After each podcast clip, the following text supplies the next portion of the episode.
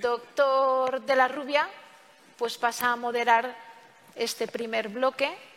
Bueno, pues buenas tardes.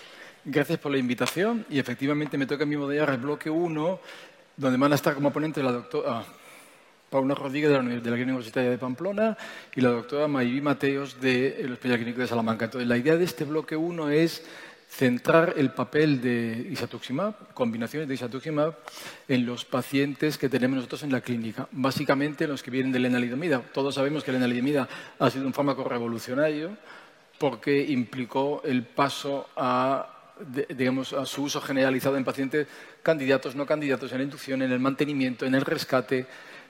Como todos los fármacos, la enalidomida eh, acaba perdiendo su eficacia y nos encontramos con un problemilla difícil de resolver con las alternativas terapéuticas de las que disponemos hasta hace poco. Para enfocar el manejo actual de estos pacientes, pues tenemos, insisto, a la doctora eh, Paula Rodríguez, que habla sobre... bueno, La necesidad... Elena. Pues nada, cuando quieras, Paula. Un placer. Este es tu cacharrillo. bueno, pues gracias, Javier, y gracias a... Algo hecho mal. Perdón, el microfonado es peligroso.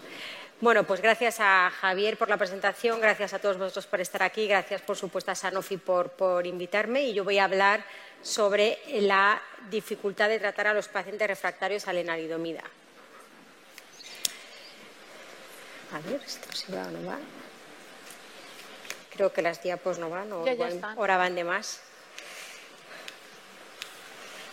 Vale, bueno, pues eh, bueno, aunque hemos empezado como muy positivos, ¿no? Con los 84 meses del GEM 12 ya parece que ya poco más hay que hacer, ¿no?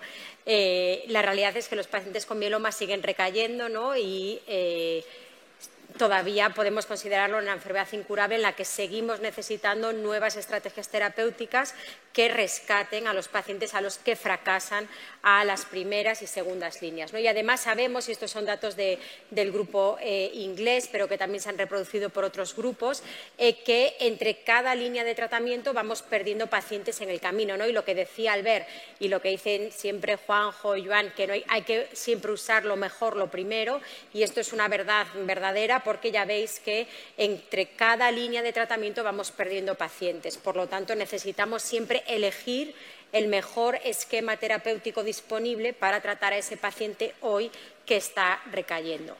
Y está este concepto de refractariedad, ¿no? que es tan utilizado y que ahora ya conocemos desgraciadamente también, que es ese paciente ¿no? que progresa mientras está recibiendo el tratamiento o en los primeros dos meses, en los primeros 60 días después de la última dosis. Y esto es hoy una realidad en parte gracias al paradigma de tratamiento continuo en el mieloma, que hace que los pacientes de forma casi inexorable vayan a hacerse refractarios de forma sucesiva a distintos esquemas o a distintos fármacos.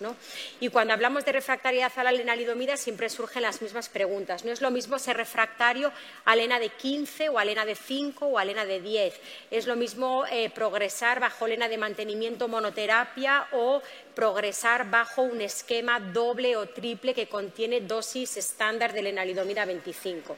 Y aunque la evidencia que nos da este estudio no es la ideal o no es completa, ¿no? este es un estudio retrospectivo que llevó a cabo el grupo griego en el que ellos evaluaron pacientes refractarios a lenalidomida que habían recibido esquemas o sea, que habían recibido pomadexa, ¿vale? Con lo cual hay que entenderlo en ese contexto terapéutico, ¿no? Y, las conclusiones de este estudio es que da igual la dosis, ¿vale? Los pacientes rescatados con pomadexa después de demostrar refractariedad a la enalidomida iban igual de mal con independencia que la dosis fuese 5 a 15 o 25 viene bien, o sea, van mejor los pacientes que comentaba Maribí al principio, ¿no? estos pacientes que son sensibles a los inmunomoduladores, que están, recibe durante mucho tiempo la enalidomida, ese paciente vaya mejor con un esquema basado en POMA, pero es bueno tener algo entre medio, ¿no? Y ya veis que aquí tener un intervalo terapéutico libre de IMID pues también es beneficioso para los pacientes que después van a recibir Pomadex. Yo creo que esto es muy pertinente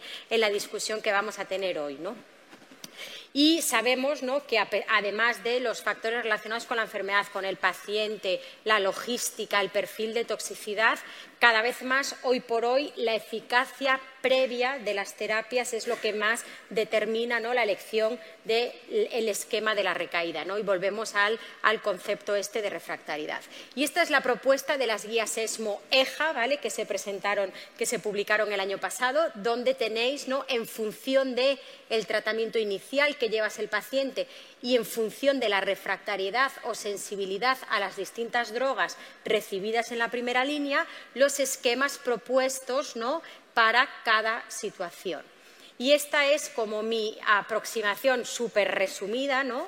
que igual algunos de vosotros ya me habéis visto en otras presentaciones, en la que yo básicamente divido pacientes refractarios a LENA y refractarios al anticuerpo monoclonal frente a CD38, que estamos incorporando ya en algunos casos al tratamiento de la primera línea y en función de eso vamos a quedarnos con los mejores esquemas disponibles. Si el paciente no es refractario a LENA, que es la situación, digamos, hoy menos frecuente, y no es refractario al anticuerpo monoclonal frente a CD38, en este caso daratumumab, porque sería el que estuviese eh, disponible en la primera línea, ese paciente podría recibir hoy un esquema basado en LENA-DEXA y aquí podríamos discutir KRD o DRD y los datos quizá más positivos sean con la combinación con el monoclonal, aunque sabemos que solo está financiado en España a partir de la tercera línea.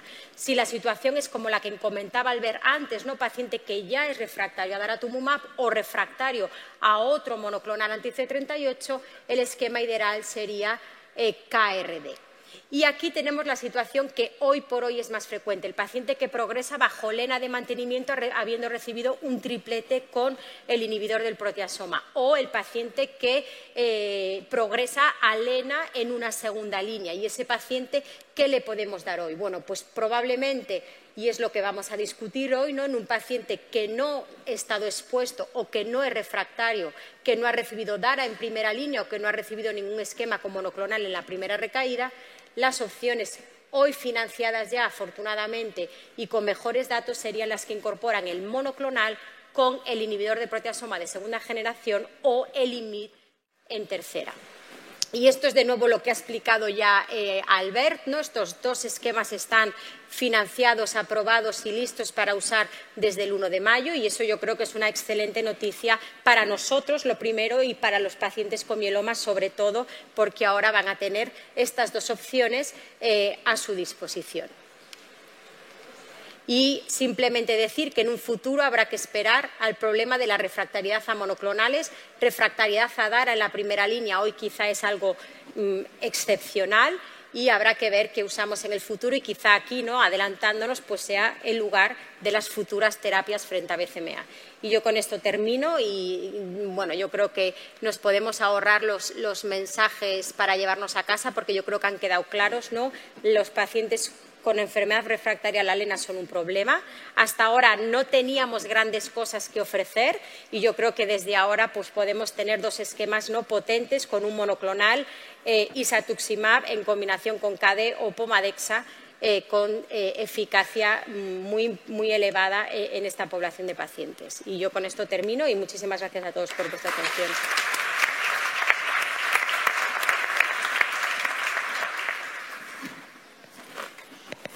Bueno, pues eh, continúo tras la presentación de Paula. Pues un poco como he comentado al principio, vamos a ver los datos de estas dos combinaciones desde todos los ángulos posibles. Y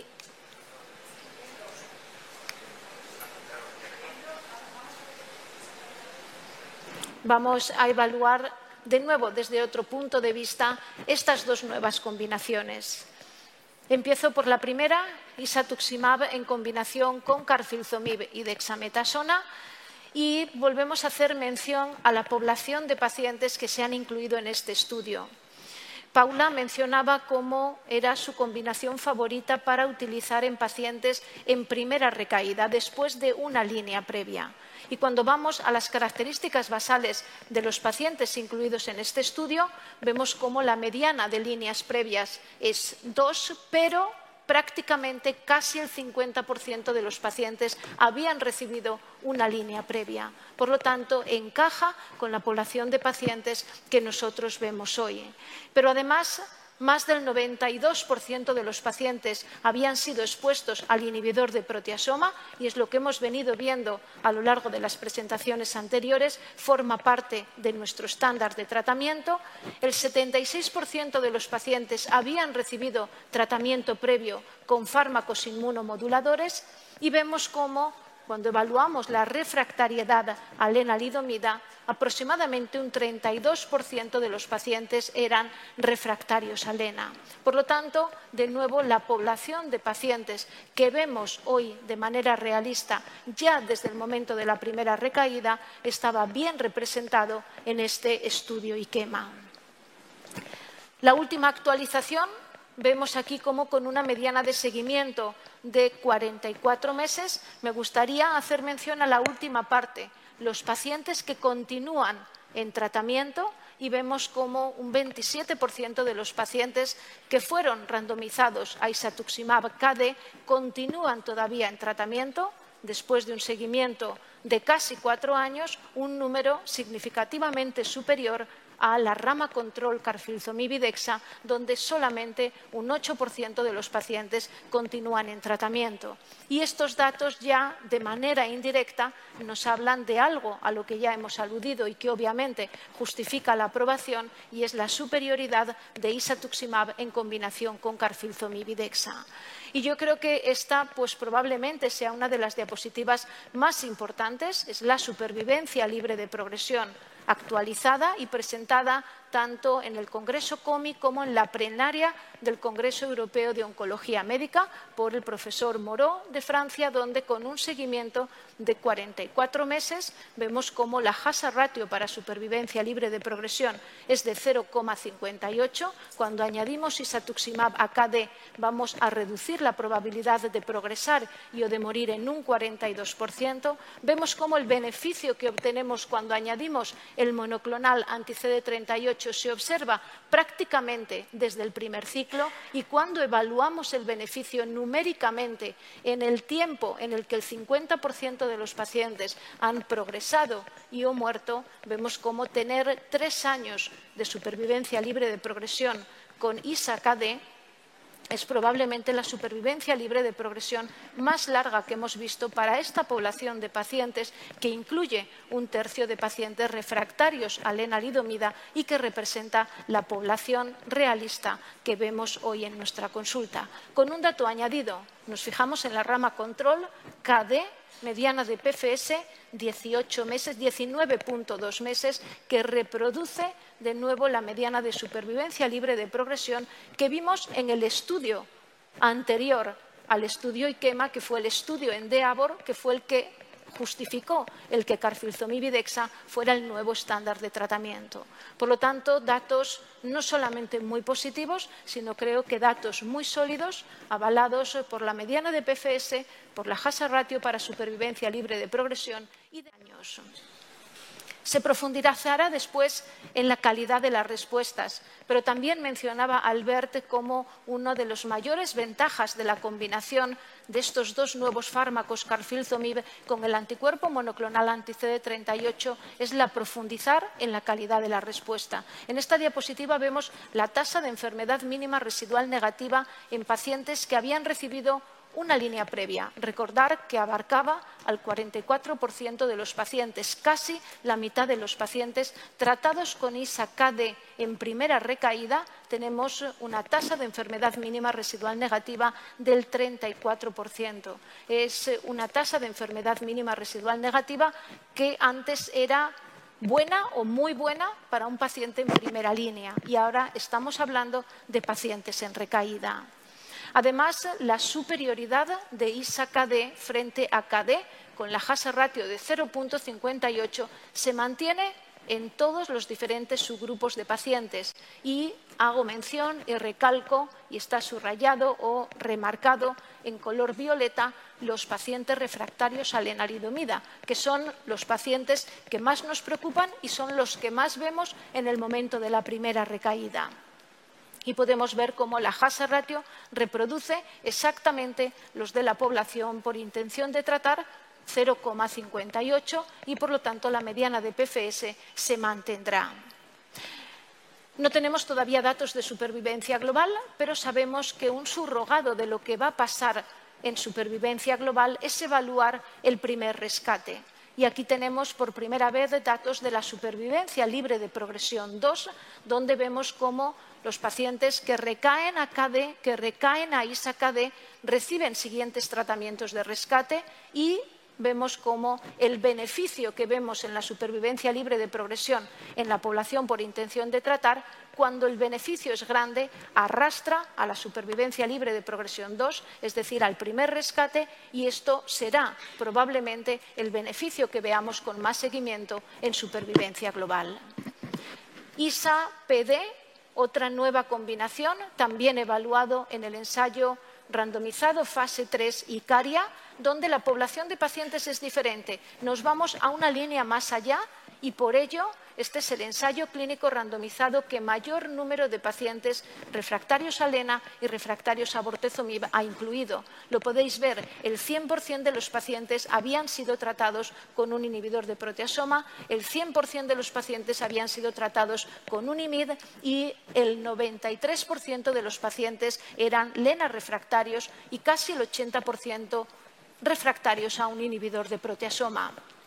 Repito, un pasito más en las líneas de tratamiento y la mediana de líneas previas era 3 y vemos cómo desde el punto de vista de la tasa de respuestas, en la población por intención de tratar hay un beneficio significativo para ISA-PD frente a PD, pero de nuevo esa diferencia se mantiene en los diferentes subgrupos de pacientes, haciendo referencia no solo a los LENA refractarios, sino a los LENA más inhibidor de proteasoma, los doble refractarios, que es una población de pacientes que vemos ya en la tercera línea, porque si utilizamos el carfilzomib en la segunda línea como tratamiento continuo, van a acabar siendo refractarios a los dos fármacos y la eficacia se mantiene.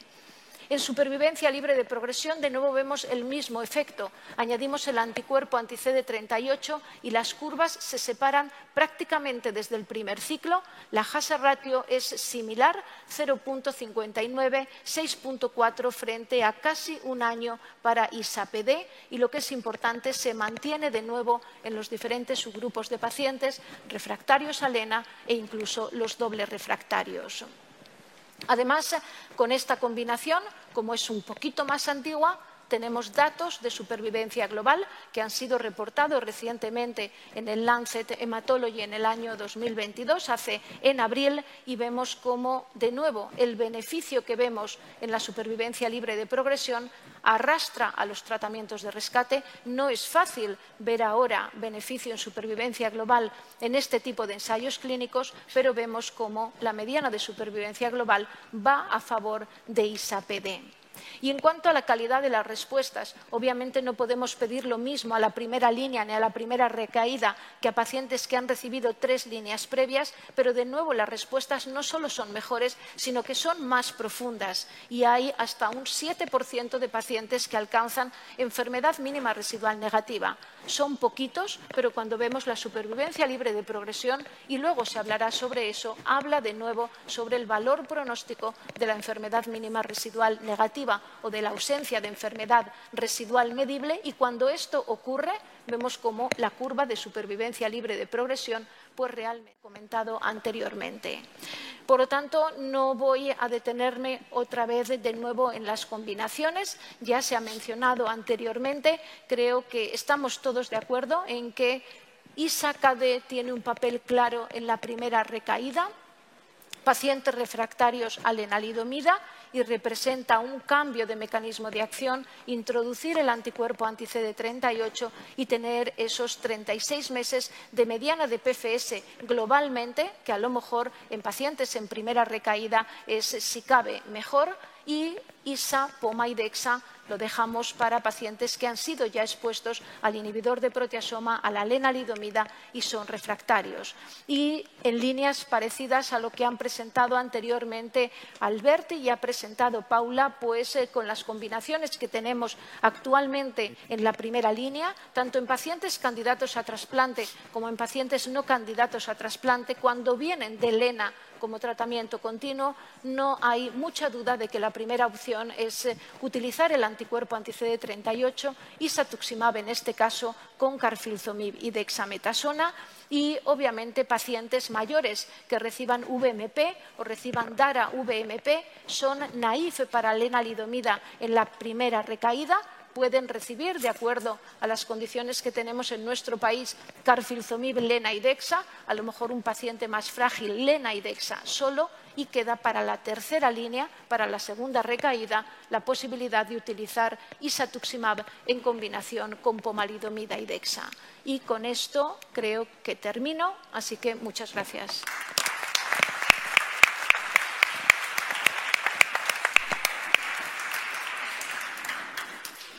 Bueno, vamos a ver. Eh, muchas gracias a todos. para, acabar este primer bloque tenemos ahora unos minutillos de discusión. De descanso, sí, de discusión y luego de descanso, perdona. No sé cuántos minutillos, pero también está con nosotros el doctor Royol, si no se ha ido a tomar un café. ¿Estáis sentado? Está, está, virtual. Lo di entonces. Bueno, vamos a ver. Las preguntas se pueden hacer a través del micrófono, como el doctor San Miguel va a hacer ahora mismo, y si no, a través de, bueno, pues por el código QR y tal, a través de la pantalla las podíamos mirar. Entonces, yo tenía una pregunta en la cabeza, pero quiero que... No, no, no. No, me no. Tú eres el moderador. Ya, bueno, por eso, como soy el moderador, te cedo la palabra. es tremendo este. No, vamos a ver. Eh, empezamos a, a vivir ahora la refractariedad alena o estamos viviéndola, pero vamos a, vivir también la refractariedad anti-CD38, aunque creo que va a ser diferente, salvo aquellos que vayan en mantenimiento. Entonces, mi planteamiento es, ¿tenemos que seguir dando tratamientos continuos que generen estas refractariedades en pacientes que a lo mejor no les haría falta seguir con el tratamiento continuo? mi gran duda en este momento es si debemos de empezar a plantear en qué pacientes podríamos parar para poderles retratar. Bueno, no sé quién puede contestar. Yo puedo decir que en ello se está trabajando y, de hecho, pues bueno, el Grupo Español de Mieloma y creo que el doctor Bladé hizo mención en la primera presentación sobre probablemente la posibilidad de empezar a plantear estrategias de discontinuación basado, desde mi punto de vista, en el riesgo de la enfermedad y la enfermedad mínima residual negativa mantenida a lo largo del tiempo. Y probablemente los pacientes no necesiten recibir tratamiento continuo. La excepción probablemente sean los pacientes con características de alto riesgo, donde probablemente se sigan beneficiando de tratamiento continuo y en el GEM se ha visto mínima residual negativa a dos años, se para el mantenimiento y la curva sigue muy bien, excepto en unos pacientes que son los que tienen características de alto riesgo. Yo no tengo duda en prolongar el tratamiento en una segunda tercera agotar. Mi pregunta venía fundamentalmente en la primera línea. Muy bien, Juanjo, adelante. Sí, es una pregunta para Carlos. Hace un montón de años el doctor Quique Ocio, cuando era más joven, presentó los primeros datos de calcifomid y su mecanismo de acción. Se me quedó grabada una diapositiva que era de color amarillo y azul, unas columnas, en las que se demostraba que no había que el mecanismo genérico de acción era similar a bortezomib, pero el detalle no. Era un mecanismo de acción muy distinto y no había resistencia cruzada entre los dos fármacos. Pronto nos echaremos de lleno a eh, un anti-CD38 en primera línea. Y mi pregunta es, ¿sabes si hay algún dato acerca de la resistencia cruzada entre daratumumab e isatuximab en cualquiera de los dos sentidos? ISA, DARA, DARA.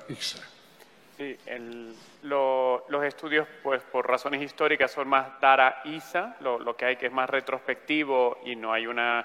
Se está investigando desde el punto de vista también, eh, que, es muy importante el control, pero desde el punto de vista retrospectivo parece que los pacientes previamente tratados con daratumumab tuvieran una eh, baja respuesta a isatuximab si eran refractarios a daratumumab.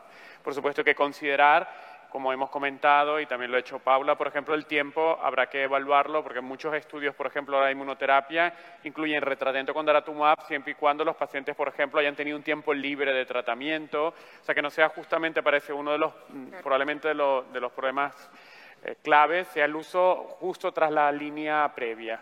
Pero parece que hubiese un mecanismo de, resistencia cruzada, sobre todo si lo, si lo, haces inmediatamente. Esto hay que confirmarlo, pero es muy interesante porque como, en los, como tenemos ¿no? de, de, de, las neoplasias CD20 y del uso de rituximab en diferentes líneas en el linfoma, pues siempre sería interesante explorar que lo pudiéramos rescatar el mecanismo anti-CD38 en líneas ulteriores.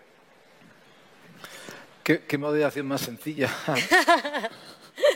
bueno, felicidades. ¿Qué, qué poco Adelante, doctor Palomé. Vale, eh, felicidades a los ponentes. Eh, Paula, quería preguntarte, a fecha de hoy, 1 de junio del 2022, y con estos dos, estas dos nuevas combinaciones, ¿qué papel o, o qué tipo de pacientes se pueden beneficiar del PVD, si hay alguno? Pues, hombre, yo creo, o sea, yo desde luego, visto los datos de PVD y visto los datos de IQEMA, con la salvedad obviamente de que las poblaciones de pacientes no son iguales, no son las mismas. Lo digo porque lo tenemos aprobado también. También. Eh, o sea, yo creo que el, problema de PVD no es la P, es la V probablemente que en una segunda línea te aporta ya muy poco en un paciente que en su mayoría ha recibido bortezomib en primera. ¿no? Entonces, eh, el problema de PVD no es tanto la poma en segunda, que me encaja perfectamente bien, sino el bortezomib. Yo personalmente creo que esos pacientes se benefician de cambiar de clase. Si no han recibido el monoclonal, yo lo, pondría en la segunda línea y haría ISACAD. Y creo que los datos lo, lo dicen claro. ¿no? Bueno, para facilitarte un poco más la moderación y dejarte sin pregunta, ya os podéis imaginar eh, por dónde puede ir mi pregunta, ya que le quito la palabra a la doctora Rossinyol.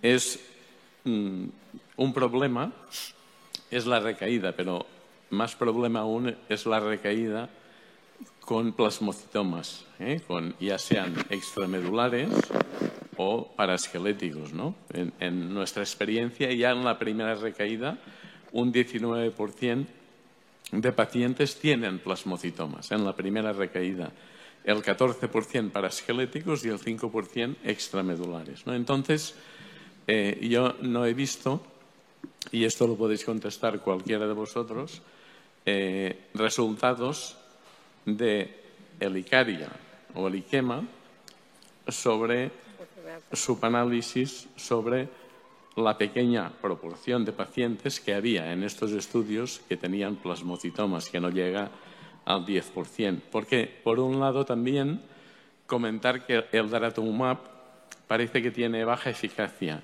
contra los plasmocitomas. Tal vez ELISA, por el mecanismo que sea, no sé si en esto Carlos también podría intervenir por esta pequeña diferencia en mecanismo de acción o tal, explicar por qué tal vez los plasmocitomas pueden responder más a las combinaciones con ISA, ISA PD o ISA KD. Bueno, pues yo me sabe mal, me sabe mal, pero es que bueno, me sabe mal. Justamente eh, una, una de las ponencias de la segunda fase es tratamiento de, con ISA-KD o ISA-PD en subgrupos de pacientes y se incluyen los plasmocitomas. Pues lo dejamos para la siguiente presentación. Si no te importa, lo dejamos para la siguiente. Absolutamente. Así te quedas con la duda. Un poquito más. La intriga. Exacto.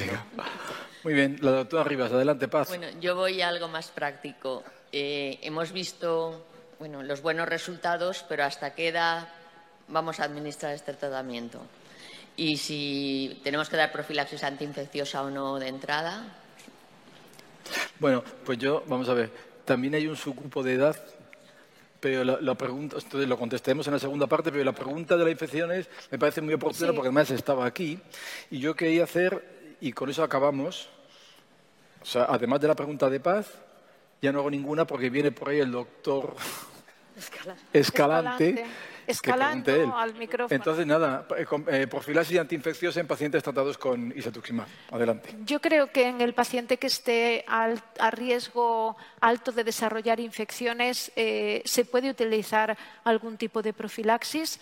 Mm, hay un score, básicamente, el paciente más mayor de 75 años, con una albúmina baja, con una LDH elevada, que presente mucha inmunoparesia, que haya tenido historia previa de infecciones, pues eh, se puede poner un tratamiento profiláctico durante los primeros tres meses para intentar prevenir el desarrollo de infecciones. Es cierto que en todos estos estudios hay un mayor número de infecciones que responden muy bien y cuando miras la tasa global de discontinuaciones por infecciones o la tasa de pacientes que se mueren por infecciones, realmente no hay diferencias. Pero yo creo que el tema de la profilaxis antibiótica está en debate y también hay que incorporar la política de cada hospital y las resistencias antimicrobianas que tengas. Y si no hay problema, desde luego nosotros sí la estamos poniendo. Yo, sí puedo añadir, o sea, yo creo que es muy importante, bueno, a ciclovir obviamente hay que hacerlo en todos los pacientes, ¿no? Por el monoclonal anti-CD38. Yo sí que, por ejemplo, a todos los pacientes con recaídas más allá quizá de la segunda recaída, aunque cada vez más, particularmente se hacen poma, o sea, esquemas que son más linfopenizantes, digamos, les, damos eh, profilaxis frente a neumocistis. Si tienes el problema de las citopenias, quizá con pentamidina inhalada o atobacuonas, a otras cosas menos, menos mielotóxicos. Y yo creo que sí que es importante la combinación de POMA más monoclonal. Sabemos que la incidencia de neutropenia es muy alta y entonces ser un poco proactivos con el uso del GCSF, las reducciones de dosis y, demás. Y yo creo que si se tienen en cuenta esas cosas, pues lo puedes usar en pacientes mayores. O sea, bueno, Quique, ¿no? Creo... Esos son jóvenes. Paz, yo creo que una de las ventajas de los anticuerpos monoclonales es la buena tolerancia. A lo mejor hay que mirar más al partner, porque el carfilzomib, pues bueno, si tiene algún problema de toxicidad cardiovascular, pues hay que tener cuidado. Y otra pregunta que no sé si se debatirá después, la dosis de carfilzomib, 56 dos veces por semana, 70 una vez por semana y hacerlo más cómodo, o si el paciente es más frágil, poner una dosis incluso más baja y lo mismo para pomalidomida. Pero creo que básicamente una de las mayores ventajas de los anti-CD38 es el buen perfil de seguridad que se lo das. A 15 minutos y tenemos aquí el contador y volvemos para, para ir en tiempo. Bueno, la verdad es que sí.